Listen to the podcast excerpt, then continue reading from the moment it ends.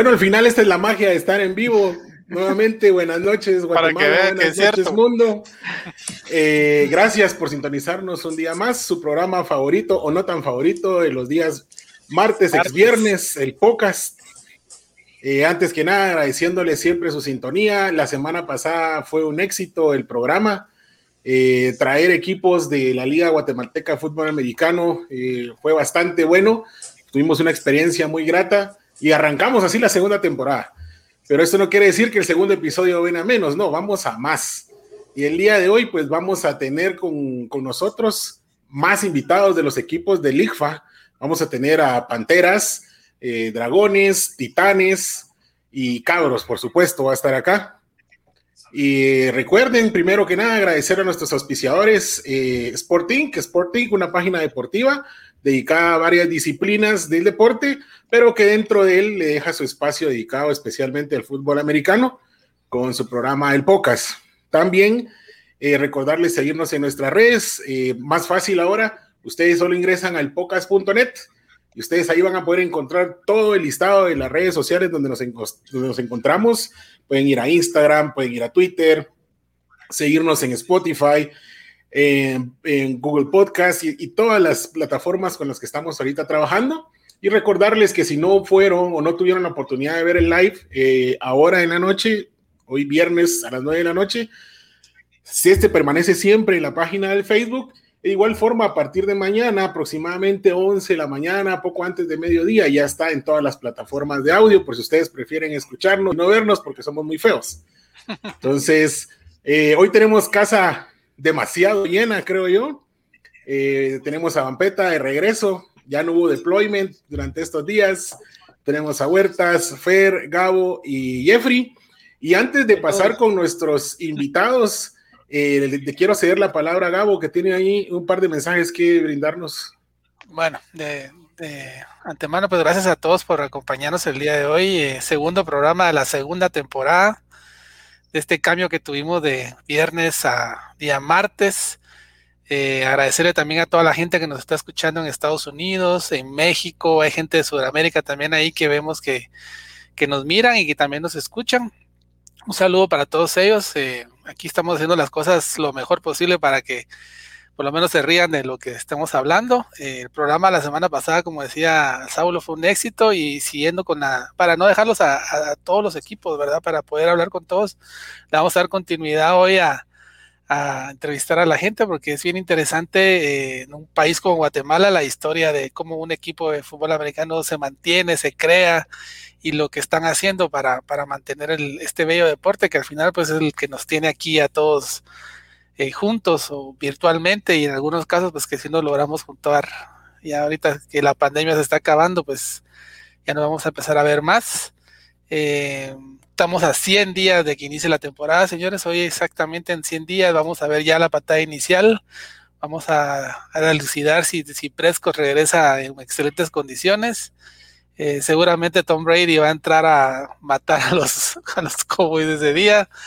100 eh, días, señores, ya vamos a la mitad del desierto, lo que para nosotros es el desierto, esa larga travesía de que termina en el Super Bowl, que ya estos días es cuando estamos pasando por donde el sol nos pega más fuerte, ya vamos llegando, ¿verdad? 100 días, pues al final se, se escucha mucho, pero ya es poco, Nada de noticias muy interesantes. El único punto importante es que a partir de hoy los equipos pueden negociar con los jugadores.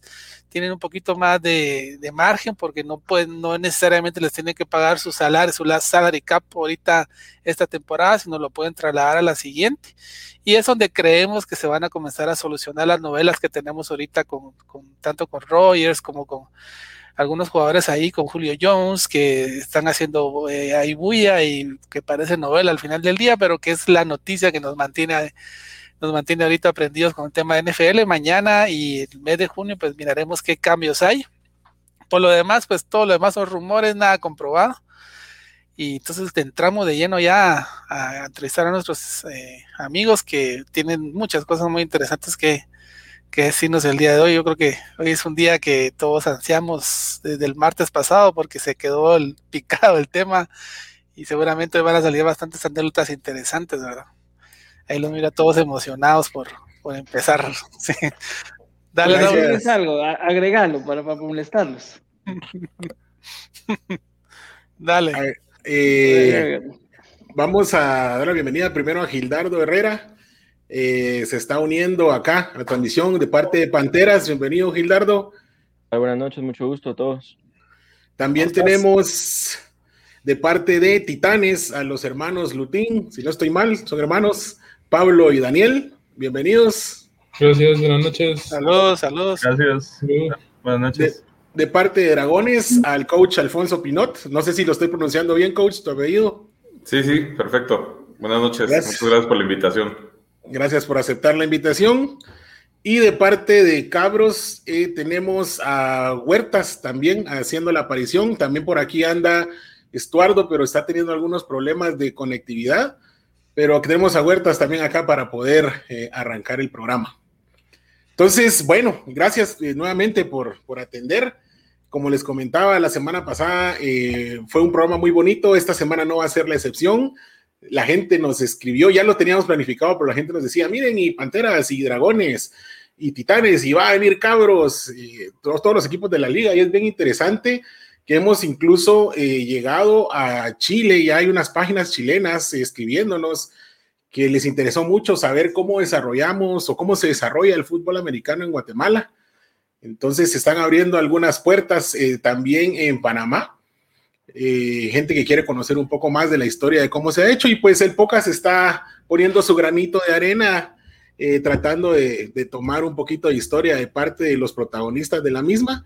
Esto quiere decir que no solo el día de hoy vamos a hablar, probablemente más adelante podamos tener algún programa tal vez enfocado en algún equipo, tal vez irnos más a fondo y poder desarrollarlo de mejor forma. Entonces, entrando a esto, eh, de manera personal, me gustaría a cada uno, eh, voy a ir preguntándoles eh, para que la gente que nos ve y nos escuche eh, tenga un poquito de noción de cómo en Guatemala uno entra a un equipo de fútbol americano. Entonces, me gustaría arrancar con Gildardo y, por ejemplo, que él me pudiera contar brevemente tu historia en el fútbol americano en Guatemala. ¿Cómo fue que descubriste que hay fútbol americano y te integraste en un equipo?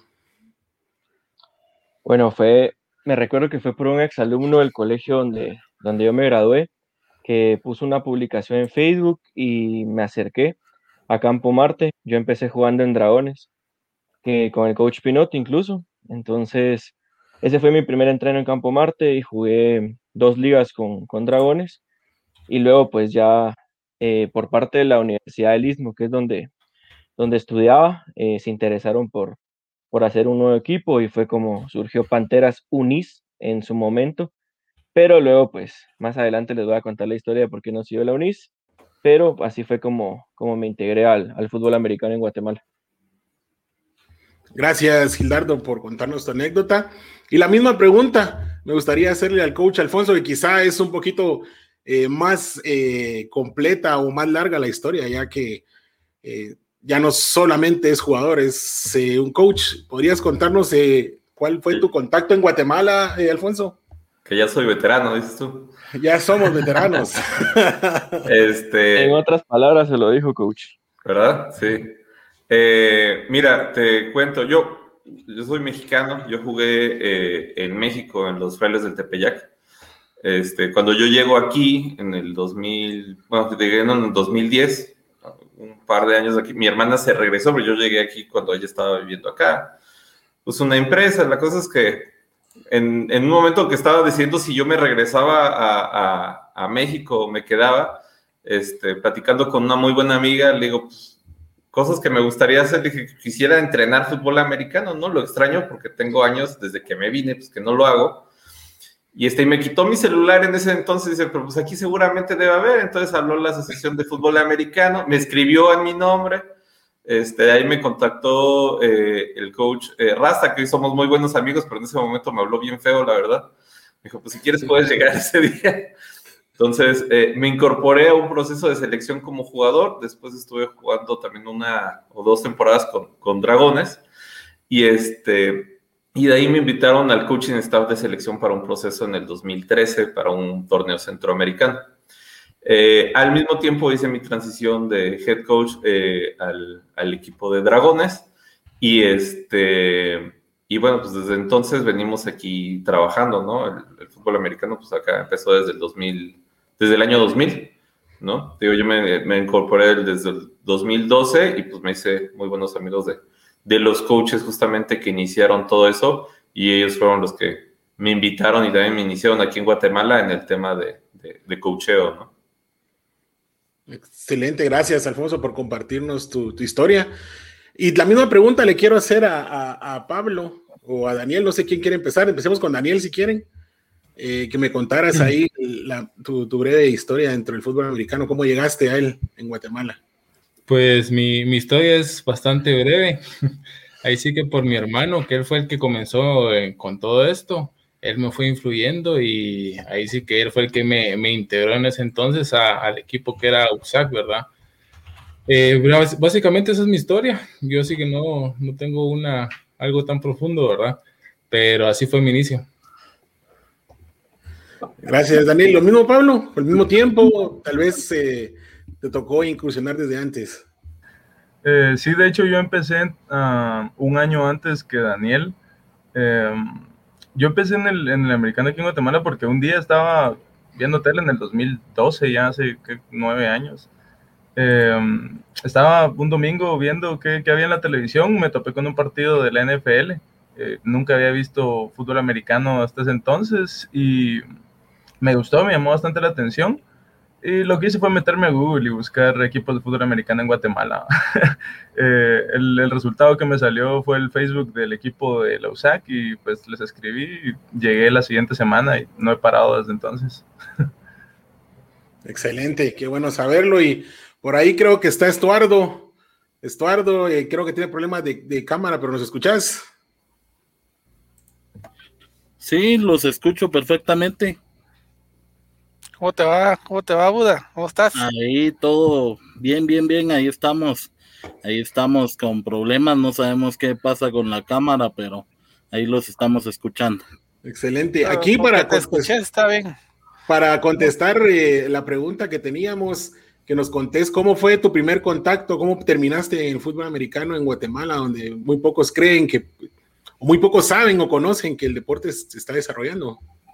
Bueno, en el año de cuando estaba en la universidad, mis últimos años de la universidad, pues tuvimos la oportunidad de coincidir con un amigo. Nosotros ya éramos aficionados a, al fútbol americano desde hacía algún tiempo y pues empezamos a ver la posibilidad de, de practicar. Eh, empezamos de una manera bastante informal, ¿no? yendo a lanzar eh, pases con algunos de los amigos y con el tiempo pues se abrió la, la gran oportunidad de poder este, iniciar un equipo, hicimos una convocatoria a través de, afiches, pero también de un canal de televisión local. Posteriormente contactamos con, con Tigres de Guatemala, que, que en ese entonces era el equipo que, que de alguna manera existía, ya llevaban unos años de estar practicando a nivel centroamericano y fue de esa manera que se hizo un partido de flag football a finales del año 2009, si mal no recuerdo. Y ya llevábamos un año de estar practicando. Posteriormente hicimos un eh, partido en el estadio Mario Camposeco, ya de contacto. Y posteriormente, pues empezamos a, a comprar nuestro equipo gracias a una a un apoyo que recibimos de los amigos de Tiburones de Tapachula, ¿no? que fue algo que, que, siempre nos ayudó para, para salir adelante y poder posteriormente, pues, unirnos a lo que es la Liga Nacional. Ya por ahí, después de ese amigo que se llamaba Juan Pablo Camacho, ya apareció Luis Huertas y otros amigos que, que han sido los que han estado en esa trayectoria que el equipo tiene, que prácticamente son, vamos, para 13 años, aunque un año y medio sin prácticamente nada, ¿no? por lo que ya todos es conocido. Buena onda, Buda. Gracias, gracias Eduardo. Sí, durante el programa pasado eh, que tuvimos aquí a, dirigentes del IGFA, tocamos el tema de calendario y la difícil situación que se ha estado viviendo por el tema de pandemia, eh, las veces que se ha corrido el calendario durante temporada, eh, los casos que se han podido tener en equipos. Entonces, estos temas, pues ahorita la última fecha que nos dejó la gente del IGFA era poder iniciar en julio. El 3 de julio era una fecha tentativa y si no, eh, probablemente iba a ser el primer sábado de septiembre. Entonces, de momento, eh, creo que las fechas se mantienen, hemos hablado un poco de esto, pero el tema de la pandemia sabemos que es central dentro de todo lo que estamos haciendo en nuestro día a día. Y me gustaría preguntarle al coach Alfonso, eh, coach, ¿cómo vino a afectar a tu equipo la pandemia en el tema de reclutamiento de jugadores, por ejemplo? Eh, Híjole, bastante. Nosotros pues tenemos ya la en nuestro calendario anual, las de cuenta, un proceso de reclutamiento, de preparación de novatos, una integración ya con los veteranos y demás. Este año realmente no se pudo hacer de la misma manera, ¿no? O sea, tuvimos, de hecho, nosotros tuvimos un, un muy buen, este, eh, unos muy buenos tryouts a principios del 2020 jugadores que reclutamos y que ya no pudimos volver a contactar porque llegó la pandemia, nunca pudimos, entre, eh, no pudimos entrenar y hubo ahí contactos, pues a final de cuentas que, que, se perdieron, ¿no? Este, y ya este año en entrenamientos, pues, pues em, estamos tratando de tomar la mayor cantidad de medidas posibles, pero igual hay jugadores que eh, nosotros tenemos la característica que normalmente tenemos jugadores muy jóvenes, ¿no? Entonces, pues, la verdad es que todavía les piden permiso a sus papás, entonces con todo esto los papás es, no, no puedes jugar, ¿no? Entonces, este, eh, esos son de las, de las, ¿cómo se llama? De, las situaciones realmente que, hemos tenido, pero eh, dentro de todo, igual hay muchos chavos también de los novatos que, están muy interesados y, bien picados por jugar, ¿no? No, excelente, gracias Alfonso. Y siempre sobre el tema pandemia, eh, Gildardo, eh, la logística de un administrativa en todo sentido, deportiva, de un equipo de fútbol americano es complicada por muchos temas que se manejan. Sabemos que el fútbol americano tiene una complejidad más grande, playbook, tenemos que estudiar, un roster de jugadores más grandes, el tema de que no hay exactamente un patrocinio fijo, los equipos salen a flote solos. Eh, dentro del tema administrativo, eh, puedes tomarlo tema financiero, tema de logística, organización, ¿Cómo ha impactado este tema del COVID dentro del equipo de, Panteras? Bueno, para empezar, pues lo, financiero siempre es algo complicado porque pues tenemos jugadores como, como dice el coach que son desde dependientes a sus papás hasta con, compromisos familiares ya importantes, pero eh, pues tuvimos la ventaja que eh, nos organizamos desde el año pasado y pues a pesar de la pandemia logramos eh, ahí sí que superar ese tema financiero. Ahora lo que ha costado un poquito es la, asistencia a los entrenos, porque pues siempre está el miedo latente del contagio, jugadores que viven con familiares de alto riesgo, em, jugadores que están expuestos a alto riesgo, porque tenemos jugadores em, que trabajan en hospitales, que son médicos, etcétera. Entonces, eso se ha complicado hasta cierto punto, pero creo que, la pasión gana. O sea, miras a jugadores con doble mascarilla entrenando a veces con tal de estar, estar en la cancha. Eso dice mucho de lo que significa el deporte para, para todos.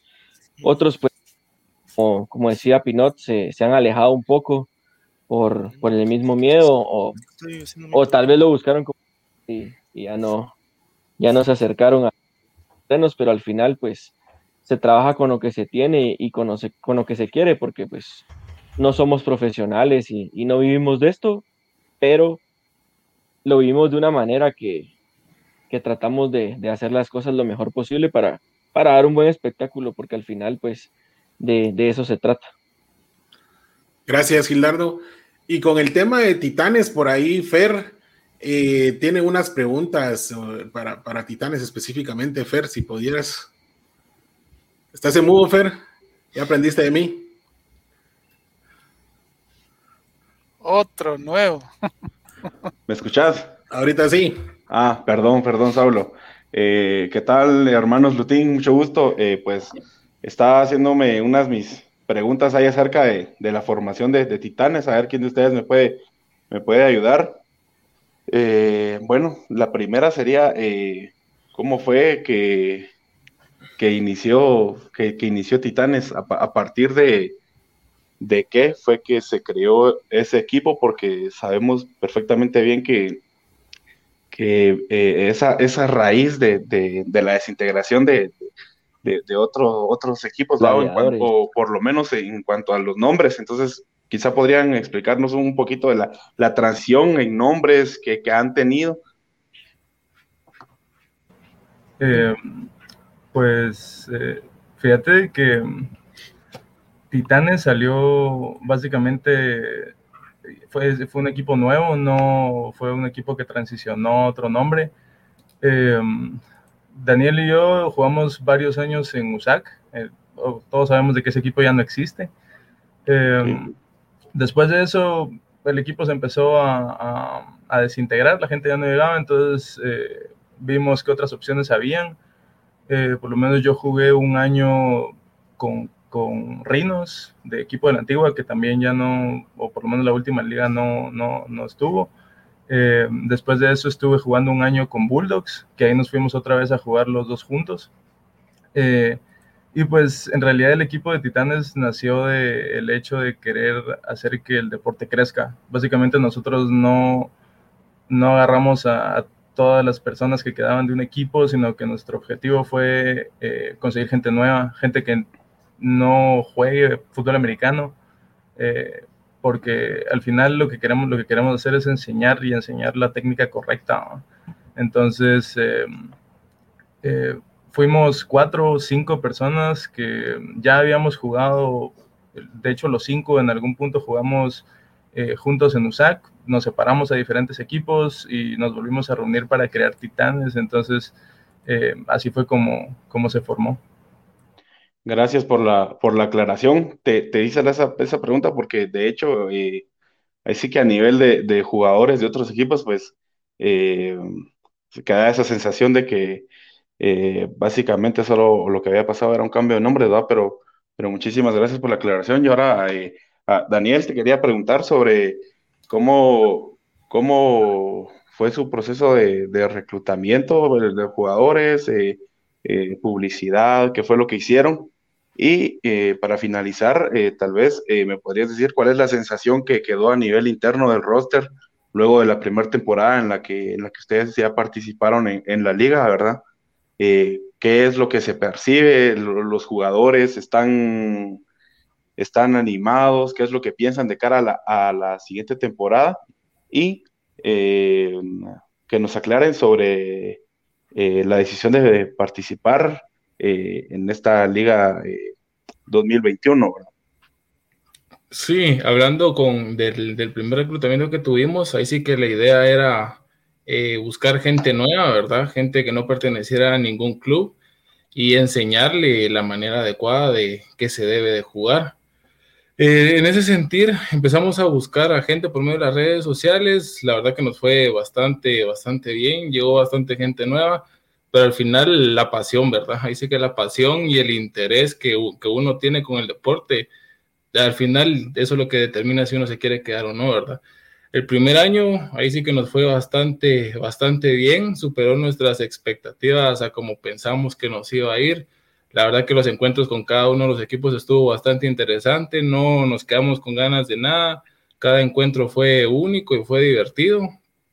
Así que disfrutamos cada, cada encuentro, todos los atletas que teníamos en el roster del primer año. Ahí sí que la sensación después de la liga, nos quedamos ahí sí que con ganas de más, ¿verdad? Sentíamos que podíamos hacer un poquito más, pero ahí sí que un equipo que tenía un año de preparación, Todavía le hacían falta varias cositas ahí, tanto emocionalmente, mentalmente, tácticamente, en el juego. Así que la experiencia eh, pesa mucho a la hora de un juego, ¿verdad? A la, hora de, a la hora de estar en el campo. Ya en el segundo año que tuvimos nuestro reclutamiento, eh, comenzó todo esto de la pandemia. Vimos de que la gente que teníamos, por lo menos el 50%, de una vez desistió, sin antes de, empezar a entrenar, de una vez nos, nos, empezaron a decir, mira, yo por el, por el virus, la verdad que tengo hijos, tengo familia, no, no quiero participar y no lo empezaron a anticipar. Entonces nosotros empezamos a anunciar nuestras fechas de entrenos con las personas que ya teníamos y ahí sí que tanteando, ¿verdad? A ver cómo, cómo nos iba con, con la gente que llegaba. Veíamos de que a veces llegaban 20, a veces llegaban 10, a veces llegaban 25, entonces ahí sí que decidimos tirar nuevamente una, una temporada de reclutamiento Y ahí sí que como a todos nos fue más o menos, de verdad nosotros sí tiramos reclutamiento masivo, porque sí nos interesa traer gente que, que no conozca y que quiera conocer, ¿verdad? Entonces, eh, la gente nos hablaba, nos, nos, preguntaba y todo, sin embargo, a la hora de que los citábamos para presentarse, no llegaban. Entonces, todavía el tema del, del virus todavía es muy, muy fuerte, mucha incertidumbre. Entonces, al final nuestra decisión de no participar fue por eh, explícitamente por el tema de gente, ¿verdad? Que sí nos hacía falta la gente y si no hace falta la gente, no hace falta el, el, tema monetario. Entonces ahí sí que ya nos pegó bastante duro y ya era un gasto en el que no, como equipo no nos podíamos meter, ¿verdad? Entonces, al final esa fue nuestra, nuestra decisión y más o menos la historia de, de cómo fue nuestro proceso de reclutamiento, ¿verdad?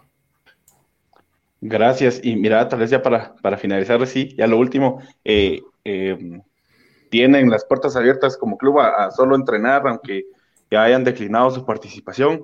Si es así, ¿en dónde entrenan o definitivamente tienen las puertas cerradas por el momento?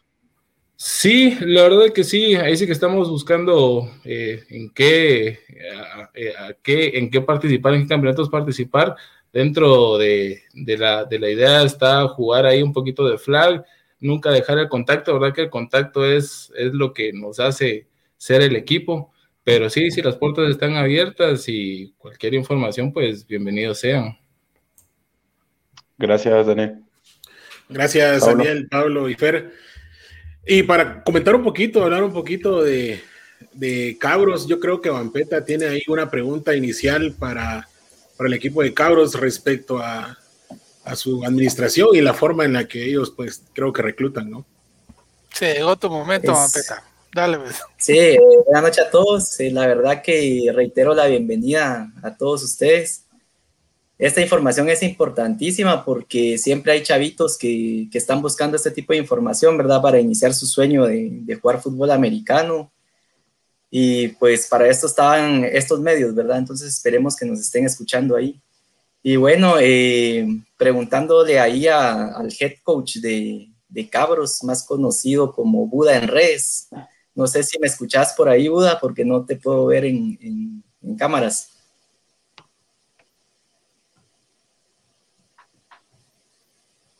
Tiene el micrófono de mute, Buda. Ahí está.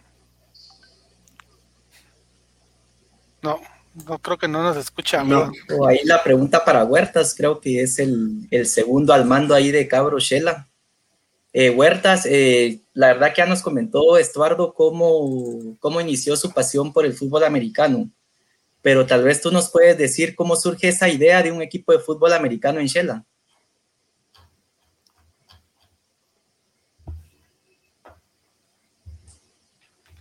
Huertas y, y tienen el mismo internet.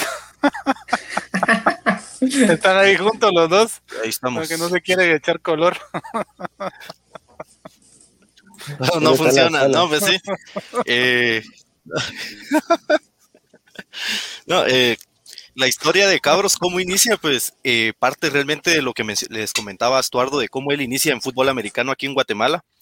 Tanto él como eh, nuestro buen amigo Pablo Camacho, que son los fundadores del equipo, ellos en pláticas de pasillo de universidad, pues se dan cuenta de que tienen el gusto por el deporte y dan inicio a a juntarse, a lanzar balones allá por, en el 2008 y poco a poco eh, iban acercándose eh, más jóvenes y se forma lo que es Cabros. Realmente el nombre, y una de las cosas puede ser, por ejemplo, el nombre de Cabros. Eh, entre el grupo se, de, se empezó a hacer votaciones para saber qué, qué nombre poder utilizar como equipo y pues como todos conocen, pues la ciudad de Quetzaltenango siempre se ha mantenido el mote de chivos, algo tan tradicional, tan parte de nuestra ciudad, pero se decidió por cabros para poder tener una diferencia a lo cotidiano de nuestra ciudad, pero sin salirnos de la misma, ya que también Quetzaltenango es conocida por la cerveza cabro, valga la, eh, la propaganda, y entonces es un elemento eh, muy propio también de la ciudad, es parte de las, de las variedades de la fauna que se encuentran dentro de la región y ha sido un equipo que se ha identificado en la ciudad eh, altamente. Realmente eh, se llegó a tener un cierto problema con los amigos del equipo de, rugby. Imagínense, siendo deportes con cierta similitud y cada uno con sus diferencias, y muchos de los de las entrevistas en televisión, en radio y medios escritos, acá en los medios de, de Quetzaltenango, eh, tuvieron confusiones y nombraban al equipo de rugby como Cabrochela también. O sea, eh, absorbieron, eh, digamos, terminamos absorbiendo a, los compañeros de rugby, a pesar que ellos a veces se molestaban porque los confundían con nosotros, pero así ha sido el tema de cabros de dentro de Quetzaltenango, de tener ya una, de poder representar ya la ciudad en sí. Realmente en Quetzaltenango hablar de fútbol americano es hablar de cabros. Todos conocen qué es Cabros, y principalmente porque se estaba entrenando previo a todo esto en una cancha que queda eh, en un área de, mucho tránsito eh, vehicular y que es parte de las arterias principales de la ciudad. Y que los domingos, pues también ahí era parte de lo que fue pasos y pedales previo a todo esto de la pandemia. Entonces, eso nos dio a, conocer mucho en la ciudad y la utilización de los colores, los compañeros que están aquí presentes que han jugado contra Cabros, pues se han, percatado de que, que, utilizamos los mismos colores de, de, la ciudad, siempre vamos con nuestra bandera en cada juego, entonces eso ha hecho que en la ciudad de Quetzaltenango se apropie el término de Cabros a fútbol americano, una identificación completa que tiene el equipo y pues aquí se está poco a poco y ya llevamos 12 años y medio. Pronto en octubre se estarán celebrando 13 años de existencia como equipo. Gracias, Huertas. Una pausa ahí antes, Vampeta, de continuar. Dentro de los segmentos tenemos siempre la lectura de algunos comentarios. Eh, agradecerle al público, tenemos bastantes el día de hoy. No podemos leerlos todos como regularmente lo hacemos, pero quisiera mostrar algunos muy relevantes. Aquí creo que hay un saludo para el coach Alfonso, eh, parte de Salvador Guay. Saludos, coach. Eh, por aquí también saludos al equipo de Cabros de parte de Rachid. Rachid creo que es mexicano, si mal no estoy, me indicaron la vez pasada. Eh, nos sigue también en las transmisiones. Jeffrey también agradeciendo y dice, me interesa mucho participar y jugar en uno de los equipos. Yo creo que Jeffrey ya juega, no recuerdo. saludos para Gildardo también tenemos por acá. Saludos a coach Gildardo Herrera de parte de Panteras Flag Femenino. Eh, Titanes también trae, trae sus saludos por acá. Y también por aquí los están escuchando algunos eh, jugadores del equipo de Titanes. Regresando al tema de los equipos, eh, ya vamos a regresar nuevamente a, Cabros y Titanes, vamos a estar pasando por todos ellos. al coach Alfonso, por aquí Jeffrey, que no, no pudo continuar ahorita, tenía una pregunta preparada para, para tu persona. Y una es en referencia con tu equipo. La primera es si tienes algún límite en el roster de jugadores, si hay algún límite que ustedes manejan. Y la segunda es eh, cómo regularmente como coach enseñas eh, tu plan de juego o tu playbook. ¿Cuál es la forma en la que un jugador nuevo, eh, alguien que está iniciando, digiere un playbook? Ok. Este, mira, ahorita por restricciones de liga no existe un roster mínimo, ¿no? Entonces no, un roster máximo, perdona, entonces no, realmente no, no lo tenemos. Bueno, fuera que tuviéramos esa cantidad de gente de tener problemas de, de, un roster demasiado lleno.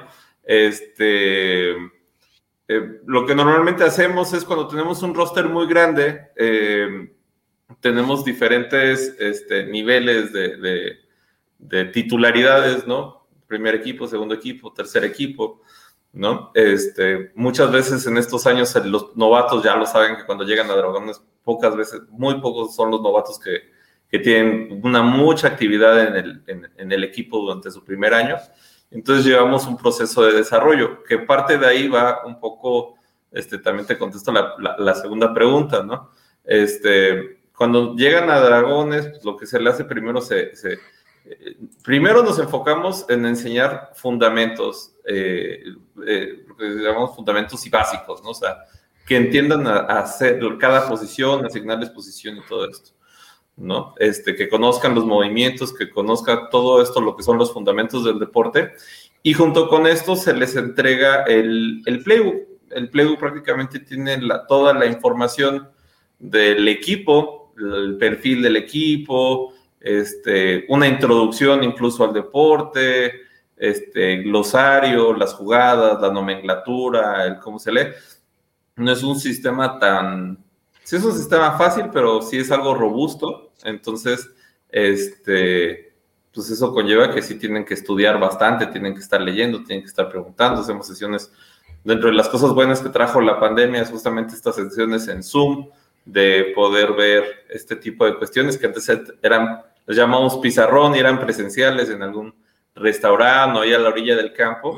Y pues ahora más fácil, porque pues igual pueden estar a lo mejor, si quieren, acostados en su cama, cualquier cosa, pero pueden estar realmente, vamos a estar viendo y estudiando, entonces eso, eso ha funcionado, ¿no? Este, pero, pero pues prácticamente así es, es, es, poco a poco. Nosotros en, Dragones, yo como coach en particular busco mucho un desarrollo progresivo, este, integral, o sea, es poco a poquito ir viendo este, las cosas hasta llevarlo al punto de que creemos que ya el jugador está, está listo para, para poder entrar al campo. ¿no? Gracias, eh, coach. Y también hablando de coach, por aquí a Gildardo también se refiere mucho en el chat como coach. Creo que Gildardo también trabaja con, el, con varios de los equipos de Pantera, la familia de Panteras. Creo que va más allá solo del, equipo de contacto. Entonces, eh, para Gildardo tengo las preguntas que nos puedas ampliar eh, cuáles son las categorías o los equipos de los cuales eh, está formado Panteras. Y también qué es necesario, que esta es una pregunta que nos han hecho mucho, qué es necesario para jugar fútbol americano en Guatemala y cómo es el proceso de reclutamiento de Panteras, cómo ustedes eh, logran que gente llegue a formar parte de su equipo. Ok, Actualmente, pues activo como equipo estamos eh, fútbol americano como tal. Está iniciando el proyecto de Panteras Flag femenino y eh, en vías de, la otra liga, pues también iniciar con Flag masculino. Entonces, pero pues eh, participando y entrenando están las mujeres de Flag y está fútbol americano, como te digo, y el, el de hombres, pues solo hemos tenido como como pláticas y, uno que otro entreno ahí, pues muy informal, ¿verdad? Pero eh, respondiendo a la pregunta del reclutamiento, pues las redes sociales son, son mágicas y hay que aprovecharlas. Entonces, hemos utilizado pues las redes sociales que por medio de flyers, de anuncios en, Facebook, en Instagram, eh, ha llegado mucha gente nueva, pero pues lo que más nos, nos ha funcionado es la, la vieja confiable de, transmitir la información de boca en boca, que mira, yo juego, yo traigo a este jugador, decirle al otro compañero que traiga a un jugador, y así pues se va regando un poquito la, la información y pues por ejemplo tenemos muchos jugadores que son compañeros de trabajo, entonces me recuerdo que había en, en un tiempo habían jugadores que entre 6 y 7 jugadores del mismo trabajo, tenemos otros que son tres hermanos, dos hermanos, y así pues van jalando también em, a más gente. Creo que el reclutamiento formal como tal es, es muy difícil en Guatemala. Y también porque muchas veces al momento de entrenar y, y, ver que sí es contacto de verdad, que muchos creen que el espectáculo de la NFL es bonito y creen que van a poder jugar, pues es, es, otro mundo, el, el, momento ya un contacto de verdad, donde, donde sí duele, donde al otro día tenés moretones y descubrís músculos que no conocías de tu cuerpo, pues creo que ahí es donde perdemos muchos jugadores, pero también se ganan muchos jugadores que, que, que están hechos para esto, que tal vez lo descubrieron tarde, que, que es un mal que tenemos en, en, Guatemala, que todavía no hemos podido empezar a trabajar de lleno en, en las inferiores pero pues creo que hay deportistas en Guatemala aptos para nuestro, nuestra disciplina.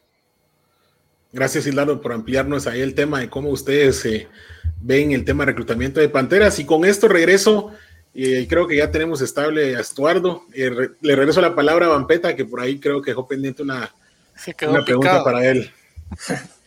Regresaste, coach. Eh, siguiendo con el tema de reclutamiento, eh, yo sé que creo que esta temporada no van por temas de COVID, pero en su momento ustedes como, como franquicia de Shella tenían algún sistema de reclutamiento y cuáles eran los requisitos mínimos para que una persona pudiera ser un cabro Shella. Te escuchamos. Sí, bueno, me escuchan, ¿verdad? Sí, el reclutamiento es básicamente la misma forma que habla Gildardo, ¿no? El poder utilizar las redes sociales, principalmente Facebook, pero también Instagram y como entendí que Luis les contó ahí, Huertas les contó de que eh, estamos en un lugar muy céntrico en Shela los domingos, entonces la gente que nos miraba ahí caminando con sus mascotas, pues muchas veces llegó ahí con nosotros y también ahí sí que quienes iban compartiendo con sus amigos del trabajo, de la universidad y todo. Fíjense que hay una cuestión muy importante que en algún momento pues descubrimos en Cabro Shela es de que, que tenían que ser mayores de edad.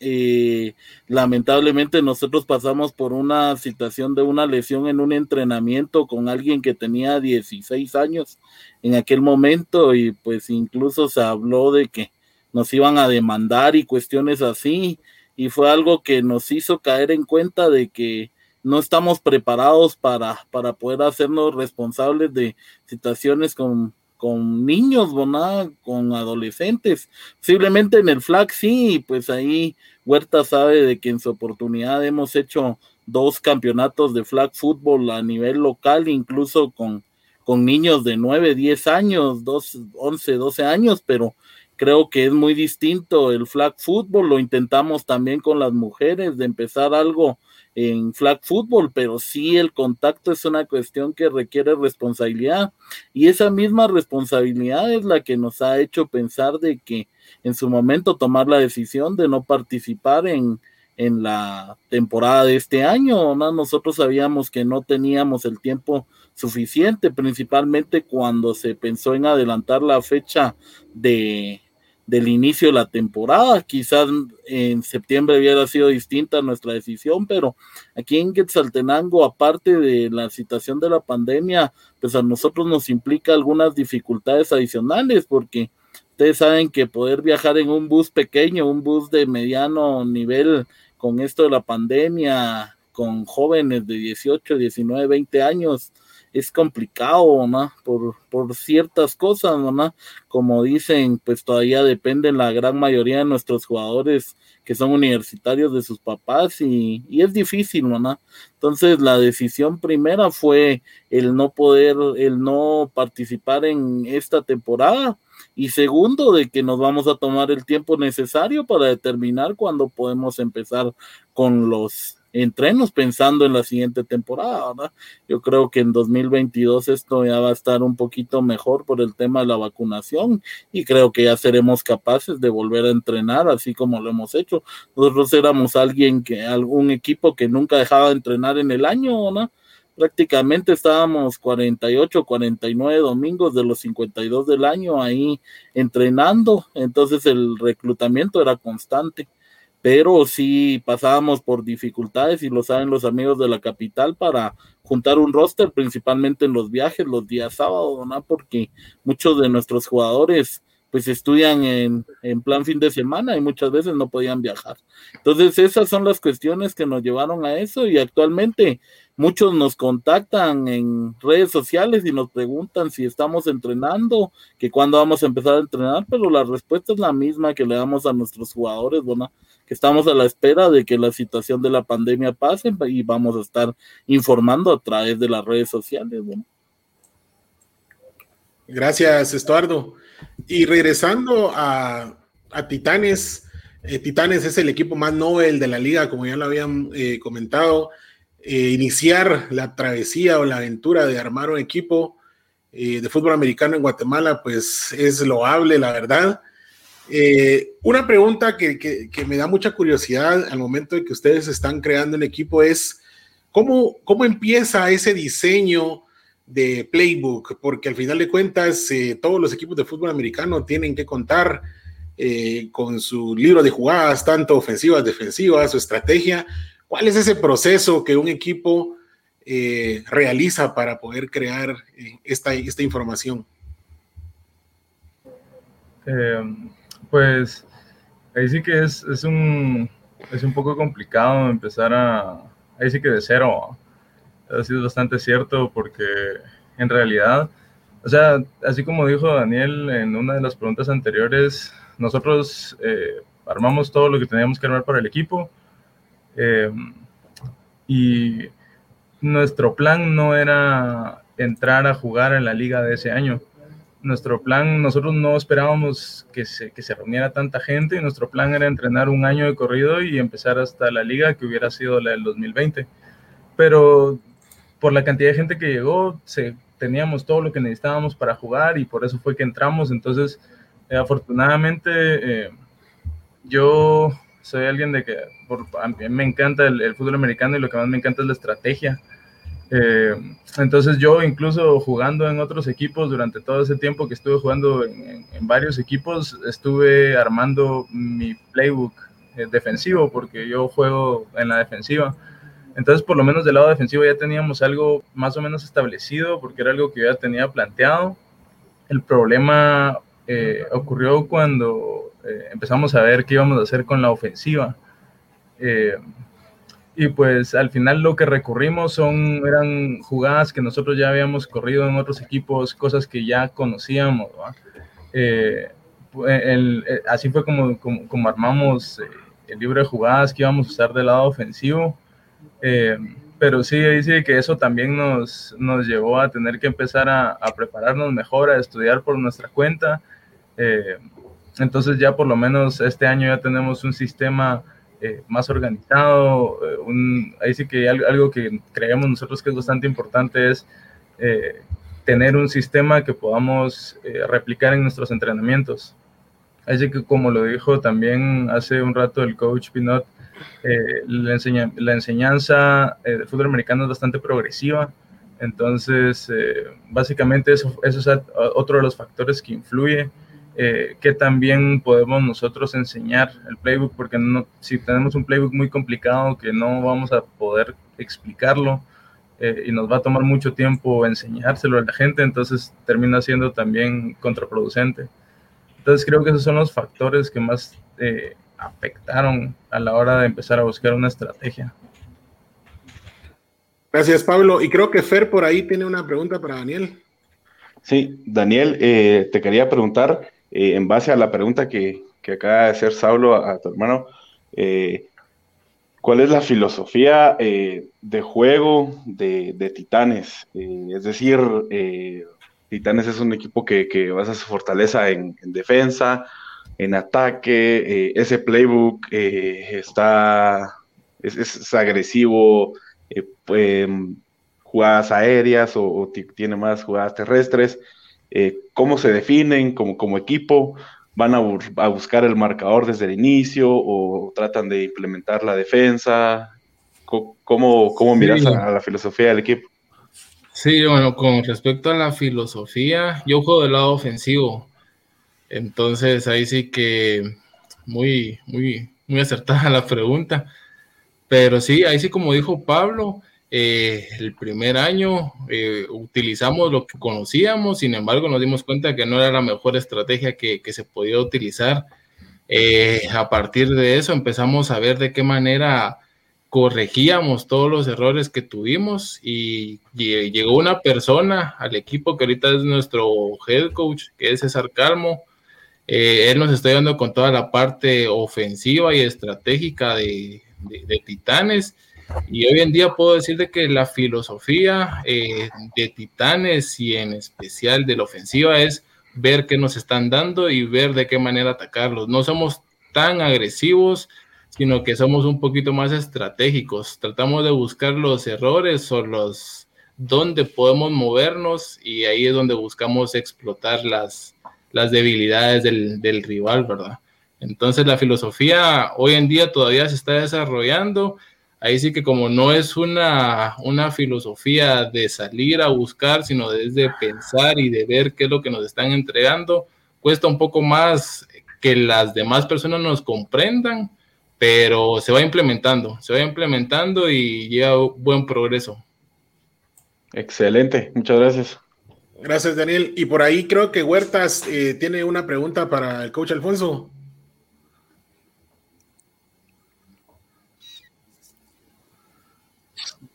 Huerta, despertate, porfa. Sí, eh, coach, eh, manteniendo la línea, manteniendo la línea de, de hablar de los playbook, eh, pues como usted ya lo mencionaba, usted conoció el fútbol americano en, en México. Obviamente México nos lleva años luz de, de, diferencia a Guatemala. ¿Cómo es esa implementación o qué tantas diferen diferencias hay de poder implementar con un equipo como ya en México, donde muchos de los jugadores llevan un proceso desde las infantiles a un equipo acá en Guatemala, donde estamos empezando a formar eh, a los jugadores en todo el conocimiento de fútbol americano, basando de que muchos eh, están conociendo el deporte por medio de nuestros equipos. Claro. Eh, mira, yo creo que el, el principal factor de, diferencia es el tiempo que nosotros tenemos. O sea, que te puedo decir que yo tengo como coach para hacer una implementación, ¿no? Eh, buscas a final de cuentas transmitir los mismos conocimientos que se busca en México, que nos inculcaron a mí, al, a lo que yo les trato de inculcar a mis jugadores. Eh, la diferencia es que yo entrenaba cinco días a la semana, dos horas, más gimnasio, más cuando tenía que hacer pizarrón, ¿no? Más los juegos de los sábados. Sea, estás hablando de muchas horas a la semana en comparación aquí que tenemos dos, cuatro horas a la semana, más 45 minutos que le puedas agregar al, al, al Zoom o algo por el estilo que se ha agregado. Entonces, esa es la parte eh, más complicada, ¿no? Entonces, eh, lo que buscas, o en mi caso, lo que yo busco es eh, simplificar las cosas, eh, explicarles el porqué de las cosas, eso es bien importante, porque si tú te enfocas a, a, que se aprendan las cosas, o mi manera de ver es como de receta de cocina, de que eso lo tienes que hacer porque lo tienes que hacer, se vuelve algo muy complicado porque se tienen que aprender muchas cosas o puedes enseñar muy pocas, ¿no? Entonces, este, es más fácil desarrollarles el fútbol IQ, o sea, que entiendan más cosas, que sepan por qué están haciendo las cosas. Entonces, eventualmente, es un proceso más largo porque tienes muchas cosas que enseñar, pero llega un momento en el que es más rápido poder hacer un ajuste, un cambio, una implementación de cualquier cosa, porque solo haces pequeñas modificaciones, ¿no? En el caso de Dragones, pues tenemos años con ciertas cosas básicas que seguimos manejando y cada año cambia, ¿no? Porque pues, el, sistema cambia de acuerdo al personal que tenemos. O sea, a veces que yo quisiera jugar una cosa, pero no tengo capital humano para eso, entonces tengo que ajustar el sistema, ¿no? Entonces, eh, lo que te puedo decir es la manera más fácil es el tiempo que se tiene, hacerlo, sacarle provecho cada segundo que tienes, porque eso es lo que se tiene que hacer ¿no? Porque te digo, es la mayor limitante, la diferencia realmente es esto, porque pues, las capacidades son las mismas, a lo mejor físicamente no le pueden dedicar tanto tiempo, pero pues los chavos también pues, no son tontos, o sea, pueden estudiar, pueden aprender, pueden entender, les gusta, ¿no? Lo que pasa es que no tienen el mismo tiempo, ¿no? Entonces es realmente desarrollarles el conocimiento para poder hacer este, más fácil este, este desarrollo y esta implementación del, del sistema, ¿no? Gracias, coach, por, por la respuesta. Y, y, esto me lleva acá a, a, hacer una pregunta a Gildardo. Gildardo, que tenés ya años de estar en el deporte, sos parte eh, fundamental del equipo del que formás parte. Como jugador, dirigente, capitán en cancha, o sea, jugás varios roles en tu equipo, eh, tenés una visión un poquito más completa que muchos de nosotros eh, respecto al desarrollo del deporte en Guatemala. ¿Qué impedimento crees que es el más grande o qué impedimentos crees, que son los más grandes que impiden que el fútbol americano como tal en Guatemala se termine de desarrollar o se desarrolle de mejor manera? Ok, creo que eh, lo principal son las instalaciones deportivas, porque, por ejemplo, las canchas que son gratis, Eric Barrondo y Campo Marte, por ejemplo, nos dan las peores canchas, nos dan canchas con tierra, con chayes, eh, y ahí todo es para el, para el fútbol, el soccer, digamos. Entonces creo que la primer limitante son las instalaciones, porque si quieres una buena cancha la tenés que pagar, eh, porque no tenemos el, el apoyo que de, ninguna institución eh, del gobierno como para que tengamos un, un, espacio adecuado para, para la práctica y el desarrollo del fútbol americano. Eh, otra limitante creo que puede ser el, el miedo que, que, pues Buda ya lo vivió como nos contó, de los papás de, de meter a, a, sus hijos a, a jugar este deporte también va de la mano por la, por la inexperiencia que, que, se vive en el país, pero por ejemplo, las academias nos han demostrado que, que se puede, que pueden sacar talentos. Hay talentos de, de cuervos y, de lagartos que ya están en la liga mayor, en, en, LIGFA. Entonces, y se nota, o sea, se nota los jugadores vienen con una técnica mucho más amplia, vienen sin miedo, vienen mucho más ágiles, con un fútbol IQ mucho más desarrollado. Eh, pero ese miedo de, de, los papás y, del deporte, la ignorancia del deporte, es una limitante importante y pues para no alargarlo tanto, creo que, que la otra es la capacidad económica. Eh, somos un país donde si nos toca pagar por jugar, nos frustramos, donde, donde los atletas eh, quisieran que se les pagara por jugar o no pagar, pero lastimosamente de un casco que puede costar 100 dólares, pues los podemos encontrar en otros lugares mucho más baratos, pero el, el, deporte es caro en sí. O sea, el deporte es caro. Desde vestirte no es lo mismo que llegas con 11 y les das una playera blanca a todos, les pones números. Bueno, chamusca aquí, tienes que tener casco, tienes que tener bucal, chin strap, eh, shoulder pads, pants. O sea, es un poco más complejo. Yo creo que, que, que eso ha sido lo más complicado de, de crecer como deporte, pero eh, lo repito, yo admiro a las academias porque no es fácil trabajar con niños y creo que, que esa es la semilla que tenemos que poner y que todos los equipos deberíamos de, de, empezar, no, como, no por competir con las academias, sino por crecer como, como país en, en el deporte. Un claro ejemplo es Panamá, tienen alianzas con NFL, eh, que ya tienen ligas de niños desde los 5 años. Eh, entonces creo que, que es un, un, ejemplo a seguir que se puede Centroamérica y pues Panamá es mucho más pequeña, entonces creo que, que podemos hacerlo, pero tenemos que ordenarnos todos y, y partir de eso. Gracias, Gerardo, por, por tu respuesta. Eh, por aquí quiero ir a algunas algunos comentarios en redes y hay algunas preguntas que se las voy a ir asignando a cualquiera de ustedes. Primero, por aquí un comentario, Mili siempre nos está escuchando y viendo, eh, le manda a todos eh, saludos, ella siempre está aquí pendiente al, al Pocas. Eh, por acá tengo a Hans Mancía, esta se la voy a dejar a Estuardo. Eh, el tema de motivación de Cabros sabemos que está bastante por encima de muchos equipos muchas veces, entonces, Estuardo, ¿qué motiva a cada equipo o qué motiva al menos al tuyo? para seguir adelante eh, siempre?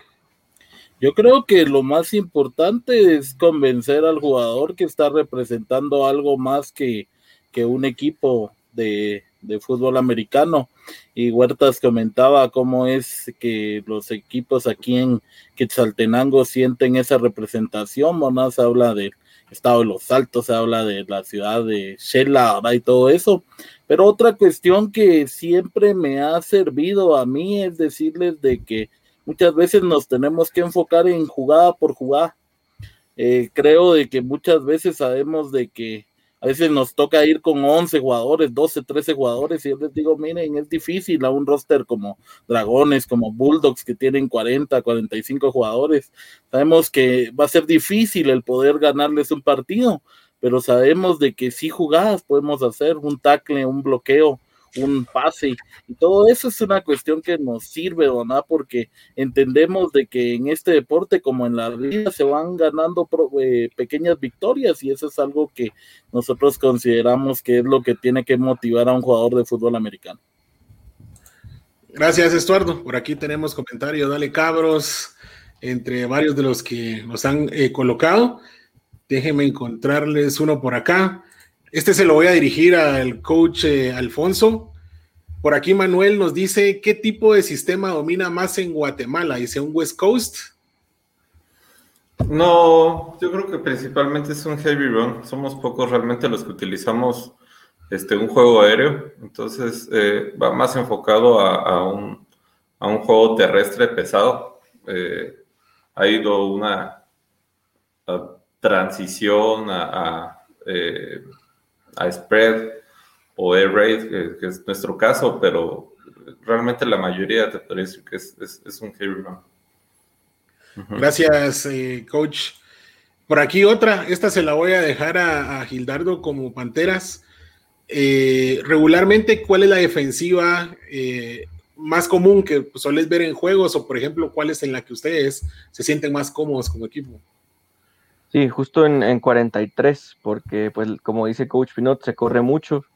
entonces necesitamos más gente en la línea que, que contenga las, las corridas, las carreras, entonces por lo general se jugamos en, 43, incluso, incluso hasta un 53 cuando estamos en, cerca de la ENSO, en zona roja, entonces sí creo que, utilizamos bastante la, la 43 para, para contener corrida y carrera. Gracias, Gildardo. Estas eran algunas preguntas que tenía yo por acá. Eh, Vampeta, creo que tenés todavía un tema pendiente ahí para el equipo de Cabros. Eh, sí, la verdad que mm, Cabros se ha considerado por tener un roster limitado. Eh, de hecho, mi primer juego de fútbol americano que pude ver en Guatemala fue un Cabros Dragones y Cabros iba al límite, ¿verdad? Cuando ofensiva, los mismos jugadores y defensiva. Entonces, lo que le quiero preguntar al coach es, eh, ¿Cómo hacen ustedes? Eh, ¿A ustedes se les complica más eh, tener a sus jugadores activos o reclutar a, nuevos jugadores? ¿Por qué siempre existe ese, esa limitante que tienen de, roster, coach? Sí, yo creo que, el, que sí es mantener activos a los jugadores. Eh, en algún momento calculamos con Huertas que por el equipo han pasado 200, 300 jugadores en, en cuestión de 12 años pero son pocos los que se mantienen más allá de una temporada. Incluso en la misma temporada hay algunos que empiezan y después empiezan a, encontrar cuestiones. Algo que en algún momento le preguntaron a Gildardo, aparte de las limitaciones económicas y limitaciones que puede ser en cuanto al conocimiento del fútbol americano, pues creo que también tenemos el tema de la indisciplina. Yo me encontré ya en los últimos años jugadores que llevaban cierto tiempo en el equipo y no querían entrenar y se empiezan a sentir estrellas del equipo y que ellos tienen que tener el lugar asegurado. Yo creo que el último año, pues tuvimos el equipo más joven que ha tenido Cabros Shela y de alguna manera fue el primero de que técnicamente pues tenía algunos atributos que no teníamos antes. Antes era un equipo más intenso que de alguna manera a base de, tratar de intimidar, de golpear, pues quería jugar, pero ahora ya tenemos un poquito de avance en técnica y esa era la idea que teníamos antes de, de pandemia, seguir mejorando ese grupo de jóvenes que venían creciendo de una manera, de un conocimiento más básico, tanto en lo técnico como en lo táctico. Gracias, Estuardo. Por aquí tengo una pregunta eh, más en redes. Eh, quizá tomaría tiempo, vamos a ver si lo hacemos para todos, pero se las voy a dirigir primero a Titanes. Dice Nata Manrique, saludos, según una palabra, ¿con qué valor identifican a su equipo? Y como parte nos deja, aparte nos deja un mensaje de, y a futuro espero que se den a conocer y crezca a través de apoyo de sus equipos la rama femenina de contacto. Entonces, ¿cuál es el valor con el que ustedes identifican a su equipo Titanes? creo que principalmente es el compromiso. Ahí sí que desde que nos escriben en la página lo que pedimos es compromiso, ¿verdad? Entonces, así lo podemos resumir en compromiso. Gracias. Eh, Alfonso, ¿cómo, eh, ¿cuál es el valor principal de tu equipo? Este, mira, en Dragones hay un código de honor, que son, son cinco puntos, pero todo se resume en en uno que es familia, de hecho, es, es el, término que utilizamos, que es eh, familia en nórdico antiguo. Y de hecho, todos los jugadores en, Dragones, los jerseys, no traen los apellidos, sino todos traen justamente esta palabra en los jerseys de atrás y es donde se resume prácticamente nuestro código de honor, ¿no? De ahí viene otros factores como integridad, coraje, disciplina, este, y este, pero principalmente, como te comento, es, eh, eh, es la familia, ¿no? Gracias, eh, coach. Gildardo, el valor con el que podrías globalizar los tuyos de Panteras. Valentía, creo que, que no, no, nos hemos enfrentado pues a todos los equipos, fuimos a jugar a México y creo que, que también nos ha tocado muchas veces jugar con, un roster limitado o con un roster, pues nosotros somos después de, Titanes el, equipo más nuevo, nos tocó jugar con un 90% de, de jugadores nuevos en una liga con ya jugadores experimentados y creo que sí, valentía sería una palabra muy, muy adecuada. Pues iba a decir fuerza por nuestro eslogan también, como dice el coach, pero no, no, es un valor como tal, pero valentía me parece muy, muy adecuado. Gracias, Gil. Y para Cabros, ¿cuál sería el valor que engloba eh, los de su equipo? Pues como les decía, jugamos ahí sí que cada jugada como debe ser. Creo que muchas veces estamos abajo en el marcador por muchos puntos y siempre lo que les digo es no rendirse o no. Yo creo que en, no rendirse se basa en el poder seguir a pesar de las dificultades. En alguna oportunidad en Antigua Guatemala perdíamos por 20 puntos y tratamos de anotar y anotamos en la última jugada y lo celebramos como debía de ser, ¿no? porque creo que anotar son cuestiones importantes cuando está eh, uno jugando y eso es lo que les digo, no, no rendirse nunca. Gracias, Estuardo. Y como bien hemos dicho, cubrir la historia de cada equipo, pues mereceríamos, merecería el, el público, quienes escuchan, un podcast exclusivo de cada uno de los equipos. Quizá lo podamos hacer, por ahí podemos estar en contacto nosotros como pocas encantados de hacerlo. Eh, por ahí en el programa anterior eh, de repente y nos van a ver un poquito en el tema de la liga. Eh, estuvimos hablando con Luis, Felipe, Luis Pedro Pais de, Bulldogs, que él también está en el tema de medios. Probablemente estemos apoyándoles con algunas transmisiones, viendo de qué forma podemos llevar el fútbol americano no solo a, a la ciudad capital, afuera de la ciudad capital y por qué no llevarlo afuera del país. Que vean que aquí hay gente comprometida con el deporte y que realmente le, le echa ganas, ¿verdad? Entonces, por ahí el compromiso o la invitación para poder tener un programa junto, un programa eh, separados para indagar e irnos más al fondo con cada uno de los equipos. Eh, ya vamos llegando casi a los final, al final del programa, pero antes eh, hay un segmento que creo se los comenté fuera de live, que es muy, muy interesante acá pasarlo, es para pasarlo bien. El segmento le nombramos nosotros la Talk Rule eh, ustedes se imaginarán por qué, ¿verdad? Porque aquí nos inventamos la regla en el momento. Nos vestimos de cebra y usted y nos vestimos los cebra de cebra y ustedes son los rivales de los Patriots en este momento. Entonces vamos a afectarlos, ¿verdad? Eh, ¿Cuáles son las reglas, entre comillas, que tenemos definidas? Uno, no se pueden evadir las preguntas. O sea, sí o sí ustedes van a tener que responder.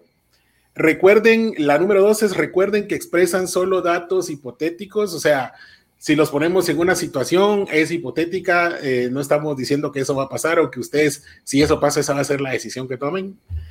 Y eh, no serán juzgados por su respuesta. Nos vamos a burlar, vamos a reírnos, pero no los vamos a juzgar.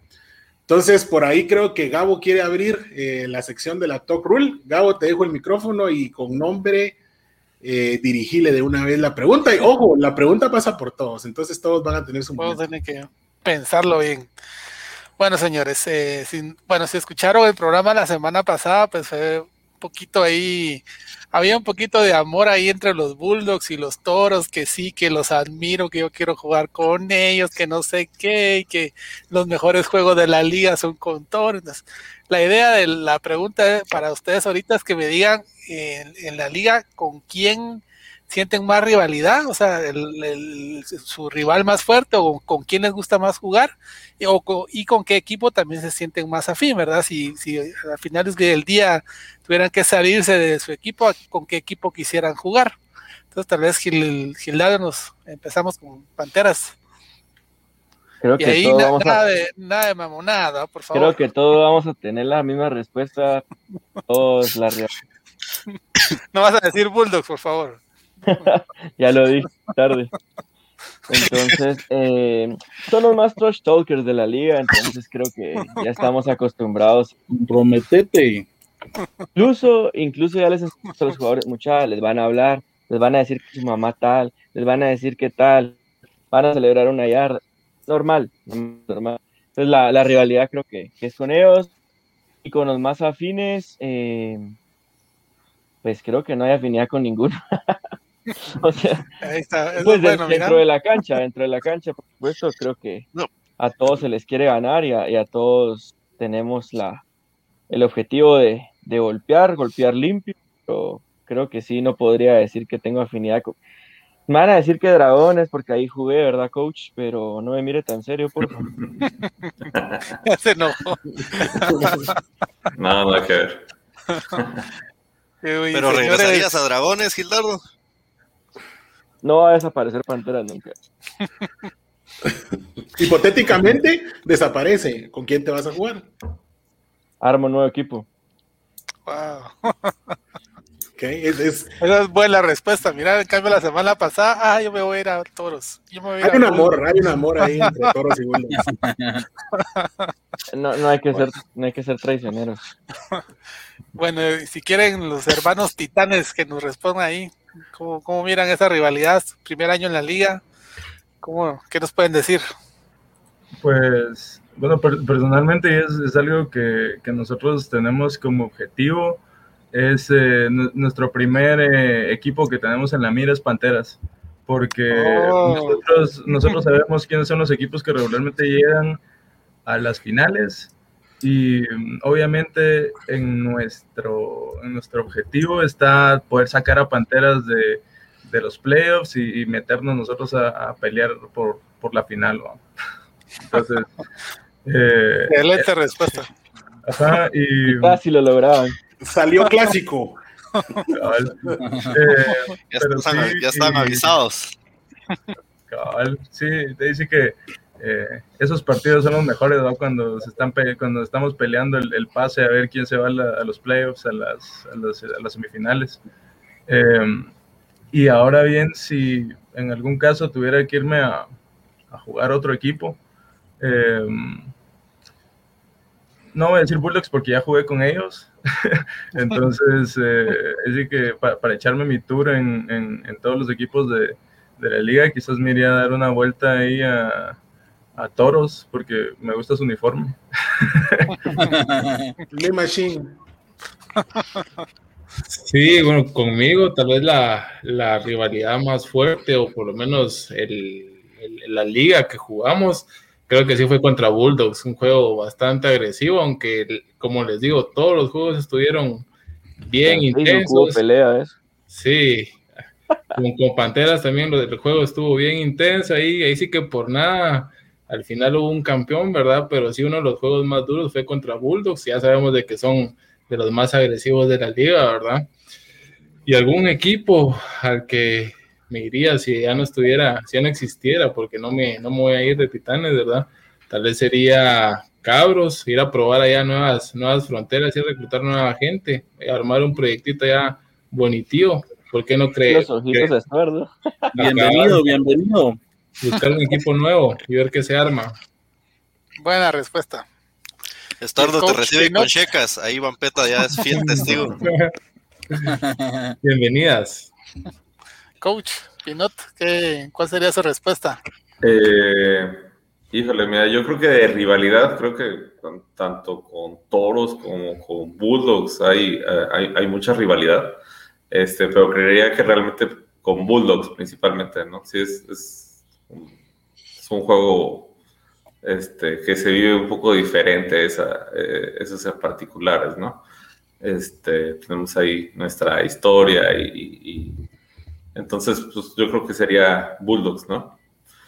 Y afinidad, eh, fíjate que afinidad yo creo que me iría a, como coach, yo te diría que me iría a donde podría desarrollar más, porque Tengo muy buenos amigos y jugadores que aprecio muchísimo, en, sobre todo en los equipos viejos, ¿no? O sea, tengo gente conocida en Pateras, tengo gente conocida en Toros, tengo gente conocida en Bulldogs, pero realmente sería más un reto de, me gustaría escuchar, pues, no sé, o sea, cualquier equipo nuevo, ¿me entiendes? Yo creo que esa- ahí es donde realmente me iría, ¿no?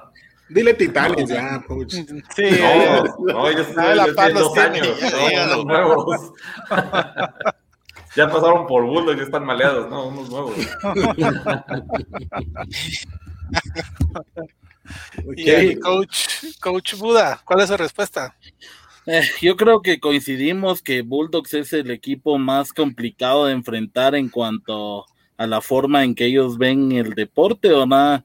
Recuerdo que en uno de estos partidos del año pasado nos atrasamos y llegamos así muy justito, medio que cambiándonos en, en el bus y entramos al campo y lo primero que nos hacen es una patada corta y nosotros estábamos desconcentradísimos, creo que que demuestra que su filosofía es muy clara, ahora el ser el caemal de todos, ¿no? Y, y no por eso yo hay personas que respetan mucho de, de Bulldogs, eh, son amigos porque son de los que llevan más tiempo en la liga, pero definitivamente dentro del campo lo son, ¿verdad? El equipo cae mal.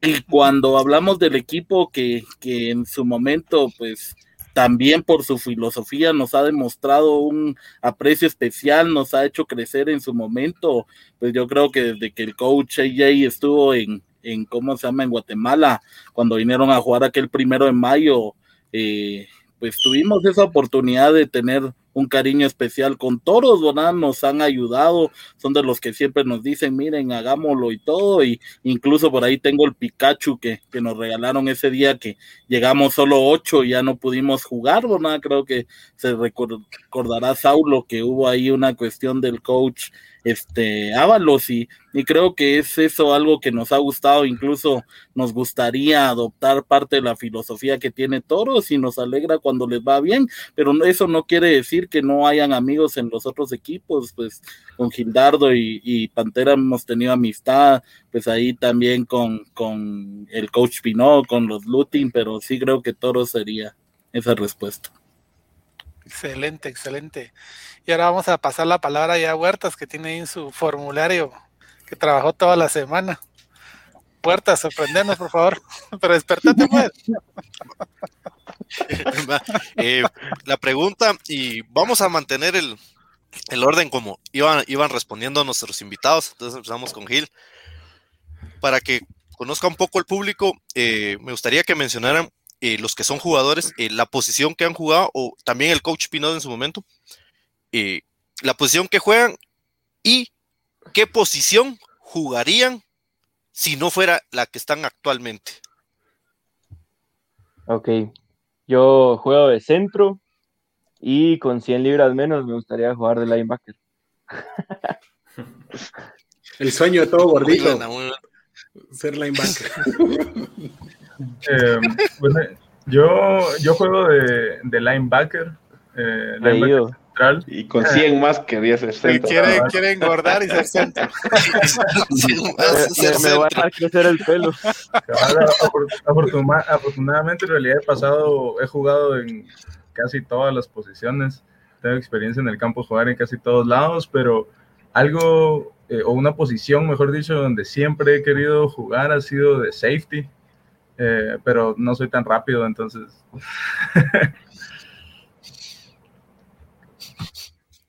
Sí, yo, yo juego de quarterback y me gustaría jugar eh, ala cerrada. Ala cerrada es mi próximo objetivo.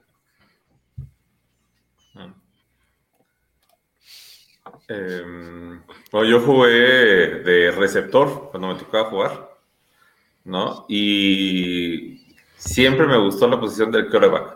Me hubiera gustado en su momento ser quarterback, pero este no se dio, entonces. Difícil, qué complicado. Ajá. Bueno, yo he jugado en todas las posiciones, ¿no? aunque primordialmente soy línea, ¿no? centro, guardia o, o tackle, No imaginé cualquiera de los lados.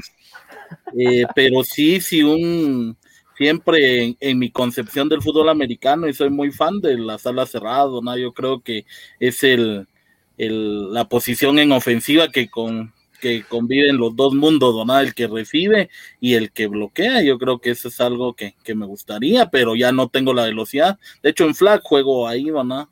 De centro, de ala cerrada. Gracias, Estuardo. Voy a interrumpir ahí a Huertas en su segmento. Se me ocurrió una pregunta de la Tuck Rule. Yo me voy de atrás para adelante para cambiar todo. Eh, ¿Cuál es la derrota más dolorosa que has tenido, eh, Estuardo, en cancha? Yo creo que tuvimos dos derrotas con toros en la primera temporada que jugamos por cuatro puntos, si mal no recuerdo, y fueron difíciles porque al final de cuentas esas dos derrotas fueron la diferencia entre ser tercero y cuarto de la liga. Tuvimos incluso oportunidad de ganarle a Dragones en ese transcurso, pero a Toros no se pudo y por eso eso del primero de mayo que siempre hablamos, pues es, creo que fue un partido fue de fogueo, pero fue bonito el ganarle a Toros. Gracias, Estuardo. Y, y coach Alfonso, ¿cuál sería tu respuesta? Eh, el juego de final del 2017 contra Toros. Ese en particular fue una, un equipo de Dragón muy bien armado, con muchos novatos y demás, que jugó bien ese año. Y, este, y en la última jugada del partido, este, ¿cómo se llama? Pues con una intercepción ahí en zona de anotación se perdió el juego, ¿no? Entonces, este, ah, ese creo que sí, por mucho fue el, el que más, no, más nos dolió.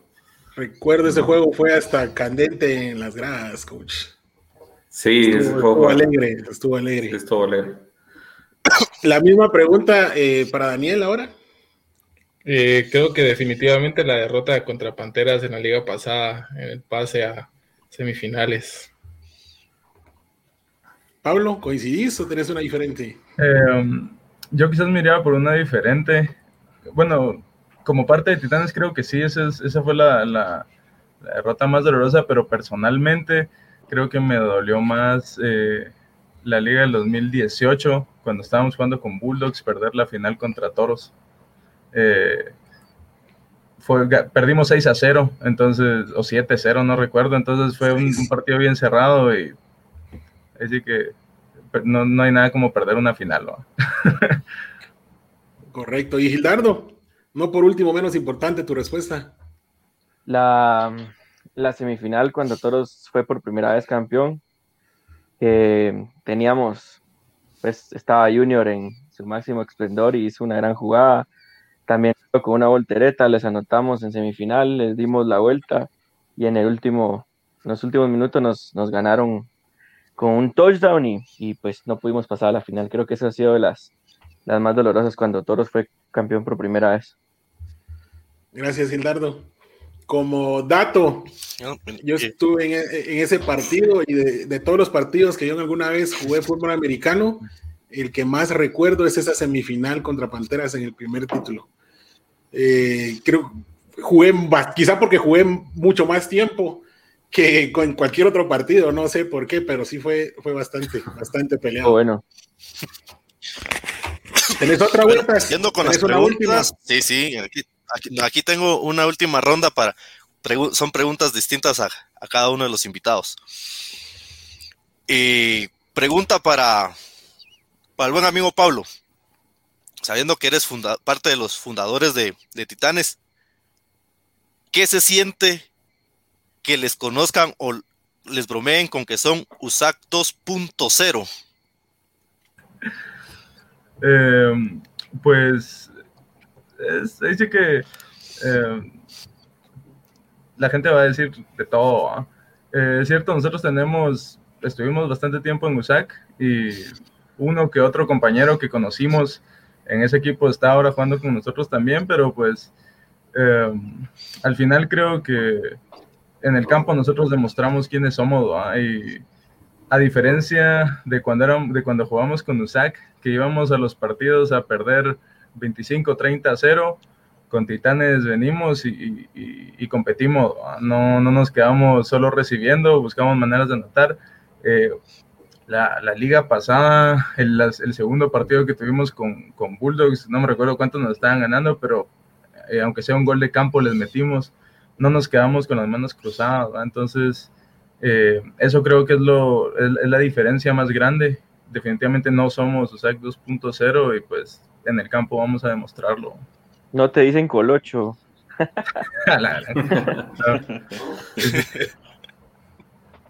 ni, ni- ni es bueno, ni es bueno recordarlo. Y hablando de. hay que olvidar, hay que olvidar el pasado. Pero hablando también de comparaciones, Coach Pinot, eh, Dragones tiene una particularidad. Desde el punto de coacheo y dirigencia de Dragones, que se siente también ser conocidos como el Cruz Azul del fútbol americano en Guatemala. Pues es, mira, es una. Ya, ya ganó motiva- el Cruz Azul, los- ya ganó, ya no. Este es el- Bueno, previo al domingo, Hasta la, hasta la semana pasada era. hasta la semana. Perdón ahí, perdón ahí, coach, siga contestando, perdón. No, no, dale. Este, pues mira, a final de cuentas es una motivación, ¿no? Nosotros, eh, por la manera que lo vemos, es, eh, es- creemos firmemente en el proceso. Una de las frases que más me gusta es cree en el proceso, ¿no? Este, somos un equipo que con gente joven, incluso un año con un roster de 90% de novatos, llegamos a finales, ¿no? Entonces, este, pues somos conscientes, duele, obviamente, no, no nos gustó, hubo finales que perdimos por una, menos de una yarda, por, por centímetros, ¿no? Por decisiones, por, por- puede ser apreciación, o sea, a final de cuentas, eh, es lo que digo, o sea, es una motivación, ¿no? De todas las derrotas se aprende, ¿no? Y, y pues trabajamos por eso, ¿no? Creemos en el proceso, entonces, es simplemente motivación para trabajar más duro y lo que sigue.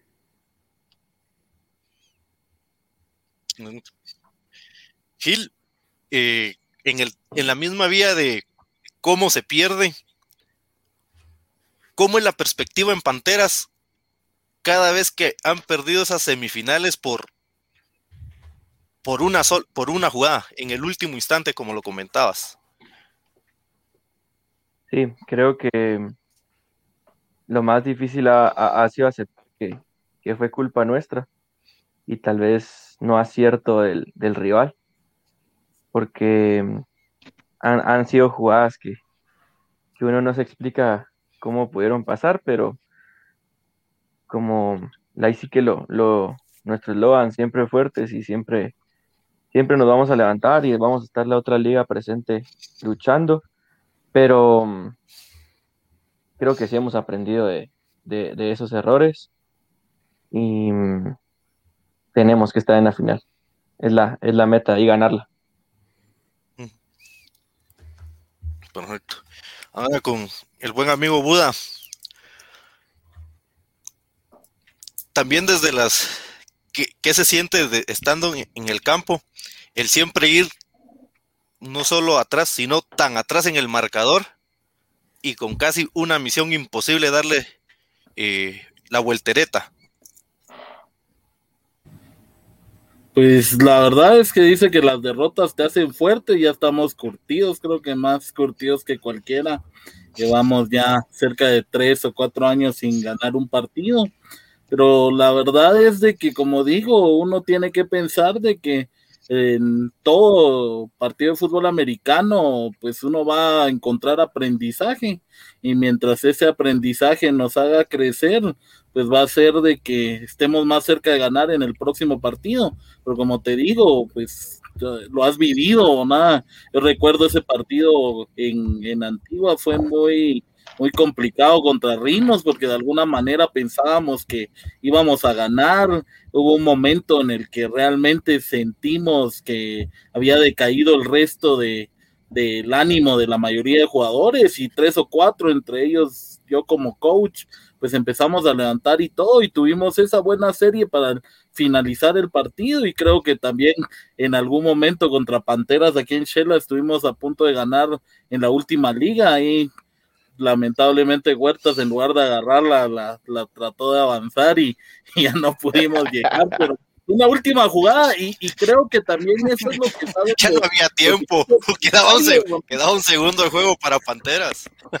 Sí, pero, pero recordate que ese partido nos lo iban dominando por bastantes puntos y al final de cuentas ellos por Eso eso, sí. de que nosotros no nos rendimos trataron de anotar nuevamente y nos abrieron una oportunidad de poder haber hecho en esa última jugada ocho puntos que era difícil, pero al final de cuentas descontamos 14 puntos y yo creo que con esa jugada en sí podemos demostrar que mientras no te rindas eh, puedes descontar, ¿verdad? Ciertamente también por eso nos hemos llevado 50, 40 puntos de parte de Bulldogs o de Dragones, que son los equipos que, que por ahí nos han ganado por más puntos, pero seguimos luchando hasta que termine el partido, hasta que termine la temporada y hasta que podamos decir, pues nos retiramos de esto, ¿no?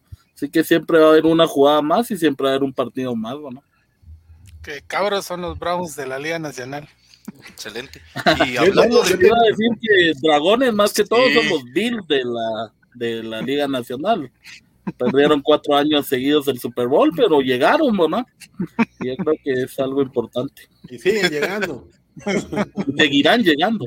Sí. Siguen llegando. No, eh, yo tengo ya para despedirnos, Sí, aprovechando. Espérate, Huerta, ya tu conexión está muy lenta. Pero dame, dame una, una última pregunta ahí. Eh, Para está cerrar. igual de lenta que como corres en el campo, dice. Así dice, Pero avanza, dice poco a poco, pero Estás muy avanzando. lento, estás muy Dale, lento. pues. Bueno, y ahí para cerrar con, con Daniel y manteniendo la línea que veníamos aquí con Buda de, de las motivaciones. Quiero que nos contés eh, qué se sintió y cómo fue la percepción de ese primer juego de Titanes. Su primer juego eh, histórico.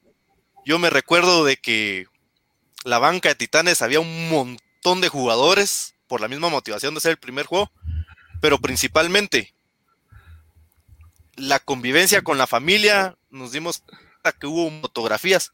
¿Cómo fue ese momento para Titanes? Pues eh, considero que fue un juego muy, muy motivador, más para la mayoría de nuestros atletas, porque muchos eran su primer juego.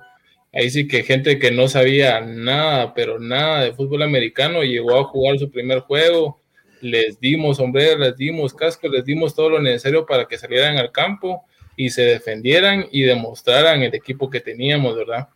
Entonces, podemos decirte que fue un juego muy motivador, no solo para nosotros como fundadores, sino que para cada una de las personas que participaron, ¿verdad?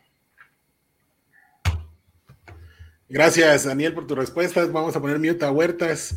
Ya la última pregunta, esta eh, la quiero dirigir ahorita al coach Alfonso por experiencia de coacheo y por el tema de que sé que no solamente eh, varones has coachado, ¿verdad, coach? Creo que has trabajado con equipos de flag. Correcto, con chicas de, con, con chavas en, en flag football. Correcto. Eh, cuando se acercan a tu equipo, eh, a Dragones, una persona no es un juvenil, es una persona de 28 años, 29, que siempre ha estado apasionada de jugar fútbol americano y pues se llega alguno de los tryouts de ustedes, no lo hace mal y pues se gana el derecho a estar en el equipo. ¿Cómo, cómo tú eh, afrontas ese tipo de escenario? Porque no es lo mismo coachar y formar un jugador joven de 16, 17, 18, 19 años a alguien de 28 que ha mostrado aptitudes, pero que obviamente tiene un recorrido y un carácter formado mucho diferente a lo que un joven. ¿Cómo tú afrontas este tipo de situaciones para tu equipo? Eh, mira, eh, independientemente de la, de la actitud, pues no, nos, nos, vamos a ayudar y lo vamos a tratar por su actitud. No importa la edad que tenga, nuestro proceso de desarrollo es el mismo para, para los jugadores, ¿no? Obviamente, cuando es un jugador más joven, pues somos más cuidadosos con el tema de contactos, de, de, de, de mucho tipo de, pues, de ese tipo de cuestiones muy particulares, pero en general el desarrollo del jugador termina siendo lo mismo, ¿no? Este, sí tenemos nuestra filosofía de trabajo, nuestra manera, a final de cuentas, de, eh, de comunicación, de compromiso y todo esto. Entonces, pues independientemente de que si está formando todavía su carácter, porque está chavito, que tiene 28 o 30 años, pues se tiene que ajustar al, al, a nuestro reglamento, ¿no? Y si no, pues hay otros equipos, pero, este, pero normalmente la gente que llega y se queda, es, sí tenemos un, un, un, rating muy alto de, de, de, permanencia en el equipo, o sea, la gente que se queda con nosotros, pues normalmente sí se pone mucho la camiseta así, este, ¿cómo se llama? Eh, eh, le inculcamos mucho esa parte de, de, eh, del, del amor al equipo, entonces por, por esto mismo, ¿no? Entonces no importa la edad que tenga, ¿eh? O sea, se trata de la misma manera y, y pues tienen que se dan cuenta de que también hay jugadores veteranos. Ahorita tenemos jugadores que casi son de mi edad, igual siguen jugando y, y, muestran el mismo respeto hacia los coaches y hacia sus compañeros. No cambia eso por, por ser veteranos. Incluso tenemos de los más viejos de la liga que iniciaron hace 19 años, ¿verdad? y, y, y, siguen formando parte de nuestras líneas. Gracias, Alfonso, por tu respuesta. Aquí tengo no una pregunta que se la voy a dar a Vampeta, que es dirigida para él, de parte de un su fan. ¿En qué equipo y posición le gustaría jugar a Vampeta? Dice. Rápidamente. Solo un equipo.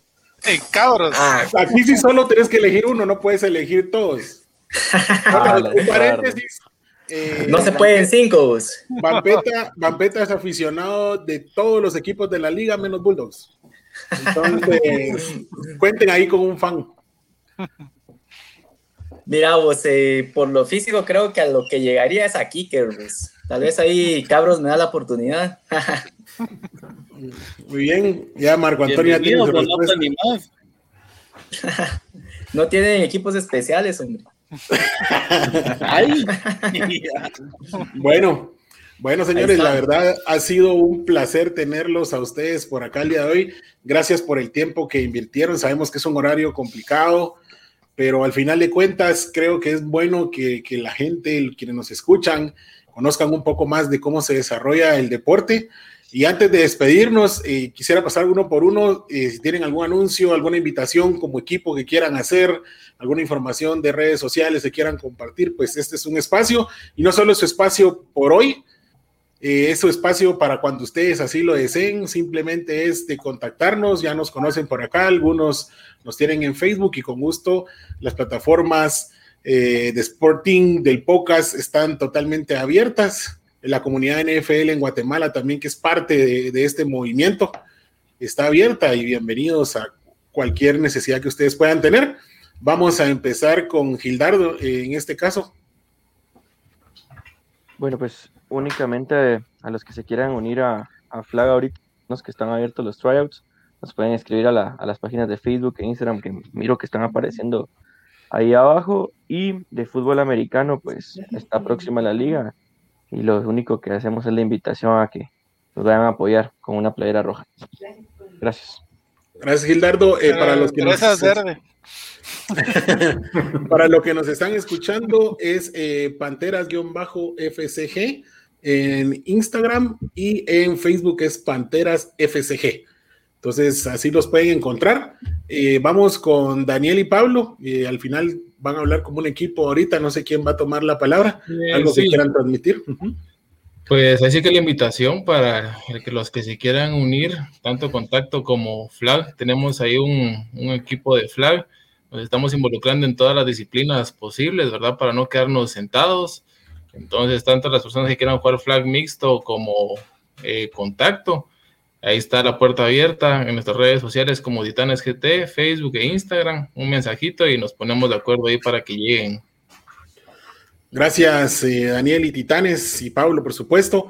Brevemente, un saludo eh, a Pablo Sacalzot Girón, siempre nos escucha, él es parte de Cabros, está al pendiente siempre del programa. Hoy no se lo perdió definitivamente, parte de su equipo iba a estar por acá.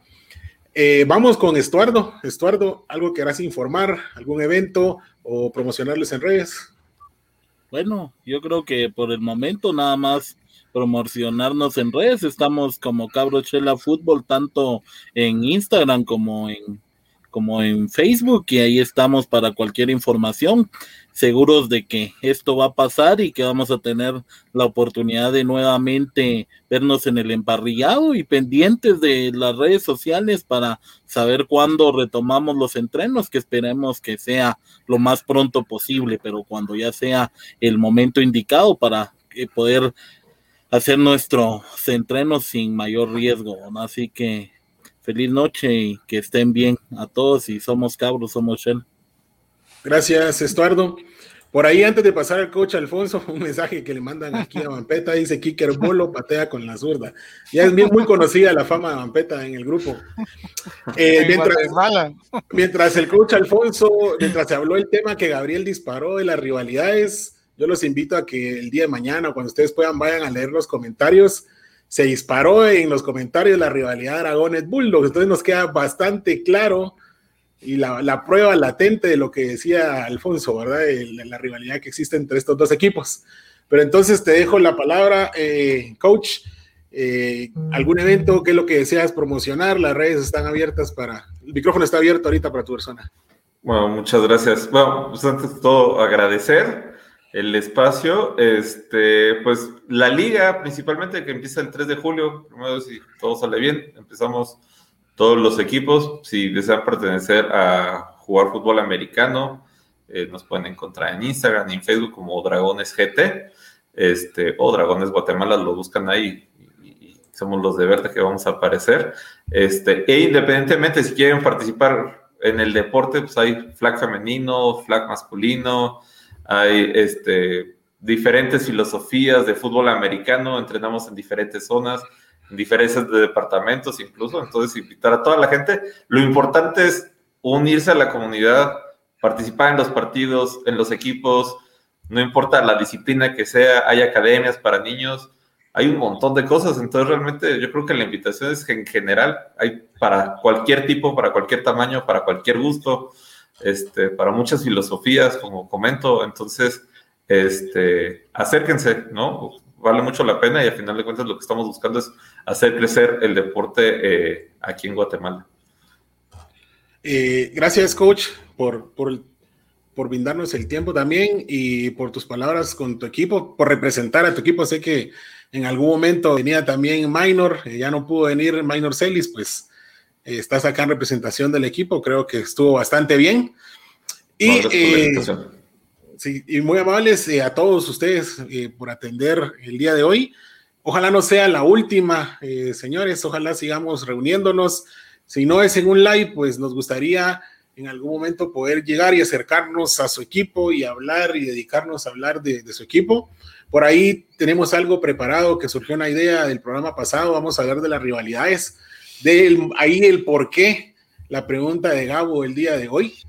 Eh, queremos armar uno donde estén los equipos que tienen eh, más rivalidad, entonces hablar de anécdotas, cosas que pasaron en la cancha, sacar trapitos al sol.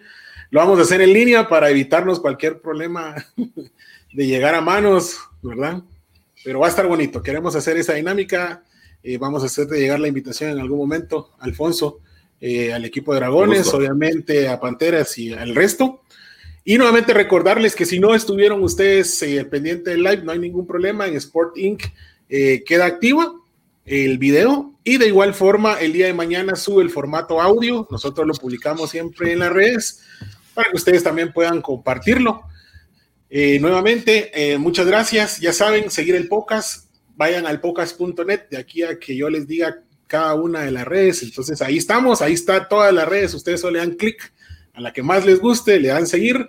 Estamos en diferentes plataformas de audio, Spotify, eh, Anchor, eh, Breaker, Google Podcast. Eh, invitarlos también, y incluso a ustedes que están acá en el panel el día de hoy. Tenemos un nuevo segmento que se llama Las Memorias del Oso. Este, este segmento es, semana, es quincenal, perdón. Eh, son breves cápsulas de 15, 20 minutos donde se cuenta un poco de historia del fútbol americano, pero visto como fanático. Fue de alguien, es de alguien muy apasionado del deporte que es, guarda muy bien los registros en la mente de minutos, tiempos, segundo, marcadores y sucesos eh, alrededor de partidos eh, muy importantes. El primer capítulo ya arrancó Eh, René Zamora se llama la persona que, que trabaja este audio. Ustedes van a poder encontrar un capítulo muy interesante donde habla de los Steelers y los Patriots y la similitud histórica que tienen ambas eh, dinastías cuando fueron creadas. Un evento que fue el que hizo que cambiaran de un equipo eh, de baja categoría, por así decirlo, a lo que son ahora, ¿verdad? Entonces es bien interesante, los invito a que ustedes escuchen las memorias del oso, sale eh, cada, los jueves cada 15 días, entonces la siguiente semana tendrán un nuevo episodio, ya está preparado por ahí. De igual forma, el podcast en vivo todos los días martes a las 9 de la noche, que no sea la última vez que nos encontramos. Nuevamente, gracias Estuardo, gracias Alfonso, gracias Pablo, Daniel Gildardo y por supuesto el staff del podcast que está con nosotros casi todos los martes. Más, más molero. Peta solo vino porque vino Buda. Entonces, muy amable. Que tenía que decir y se dijo. Muy amable, que tengan ustedes una buena noche y nos vemos en la siguiente entrega.